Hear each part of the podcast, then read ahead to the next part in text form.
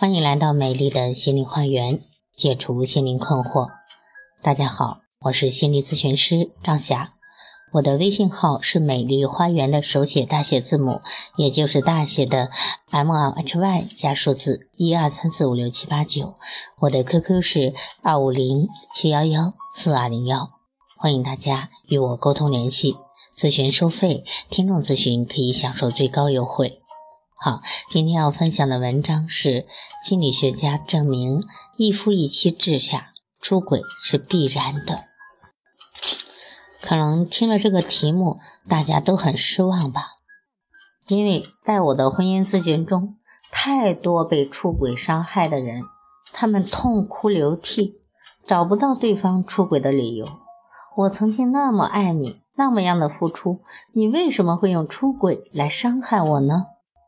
如果我们用心理学家的话去安慰自己，在当今的一夫一妻制的制度下，出轨是必然的，那你内心会不会有一些坦然了呢？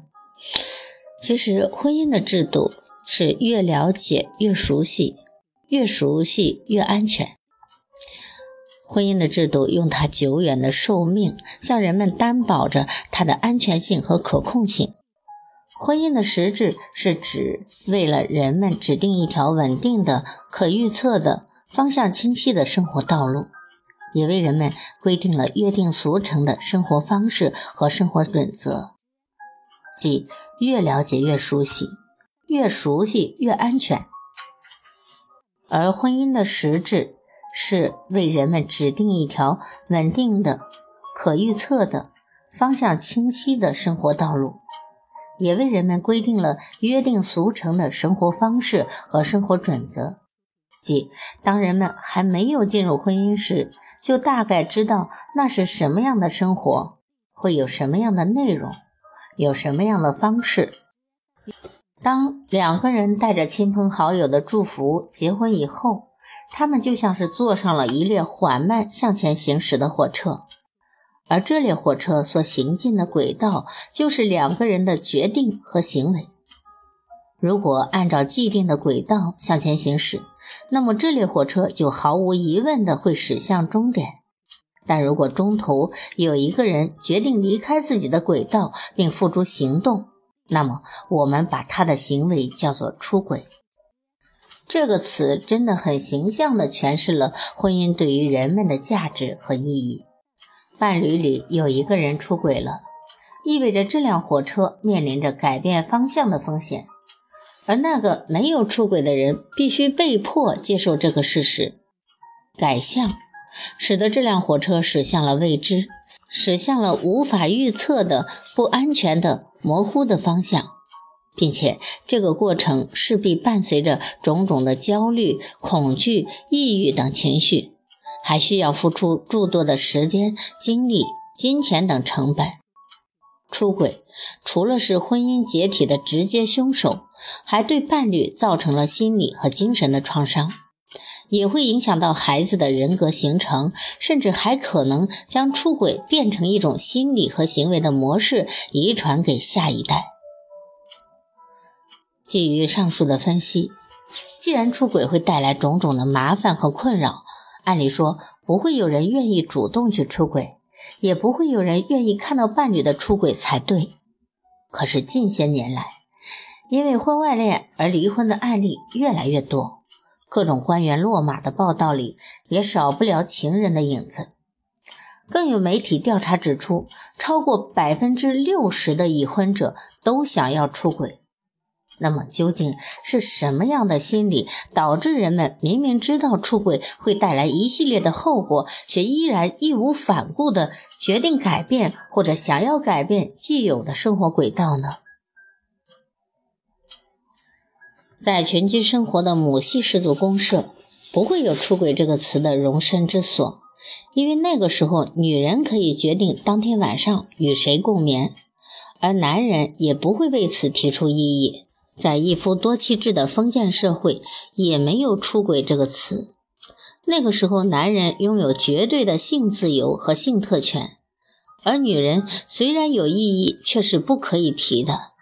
即便有些女人试着像男人一样表达自己的性权利，她们的行为也只能叫做私通、偷情，或者是其他比较难听的带有侮辱性字眼的词汇。因为在封建社会的女人不能叫做人，她们只是物品或者是商品。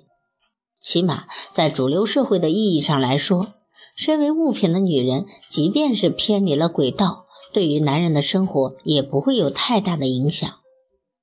在男权社会里，只有当女人的行为和决定影响了男人的生活，主流价值观才会开始来规范人们的思想和行为。所以，“出轨”这个词只可能诞生在一夫一妻制的社会环境里面。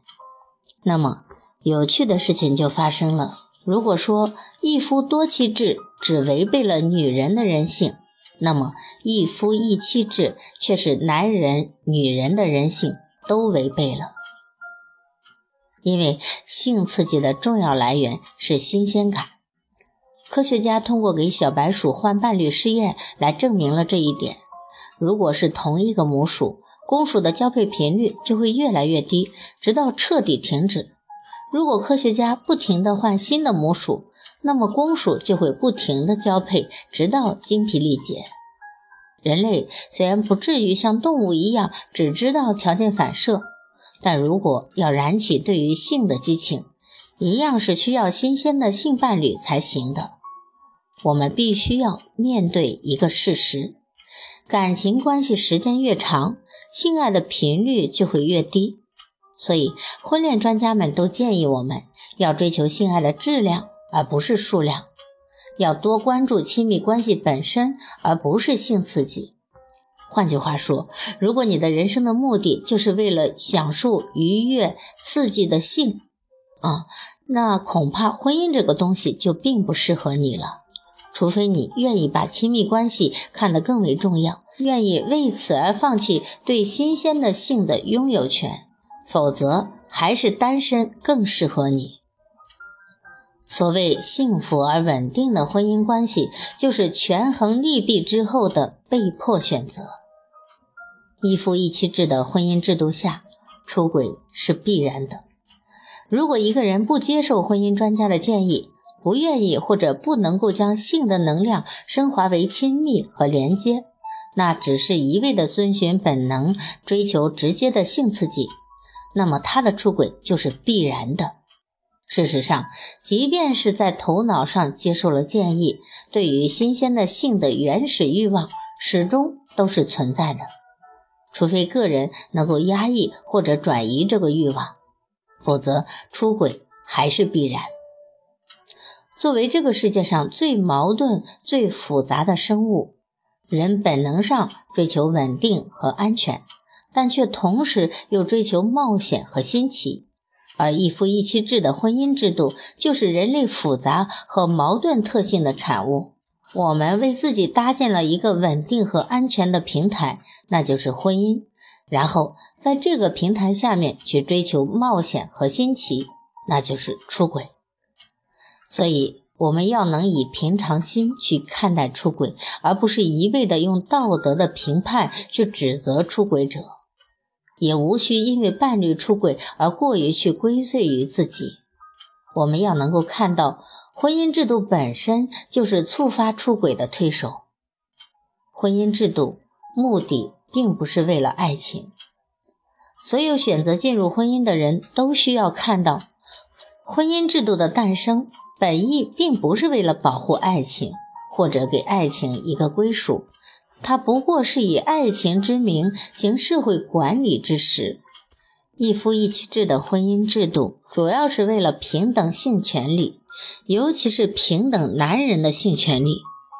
如果是母系氏族公社那样的社会，女人可以自由决定与谁发生性关系，那么注定要有部分男性失去繁衍后代的机会，而他们必然会变成社会的不稳定因素。一夫多妻制的社会，拥有资源的男性霸占了更多的性资源，使得弱势的男性丧失了性权利，后果会与母系氏族类似。此外，如果社会都是单个的个体，对资源的消耗会更多，管理成本也就更大。而如果两个两个的组成家庭，一方面降低了资源的消耗，减少了管理的成本，另一方面也能够更好的抚育幼儿，提升后代的成活率，让社会发展更有生机和活力。明白了这些，就不要对婚姻抱有不切实际的期望了。也只有放下对于婚姻的幻想，看到真实的婚姻，我们才能够更好的进入它，经营它，并通过它获得自己想要的幸福和满足。好，今天的分享就到这里了。如果大家觉得分享有益，请给我打赏。如果大家在情感、心理方面有困惑，可以加我的微信或者 QQ 预约我的咨询时段。好，谢谢大家的收听，再见。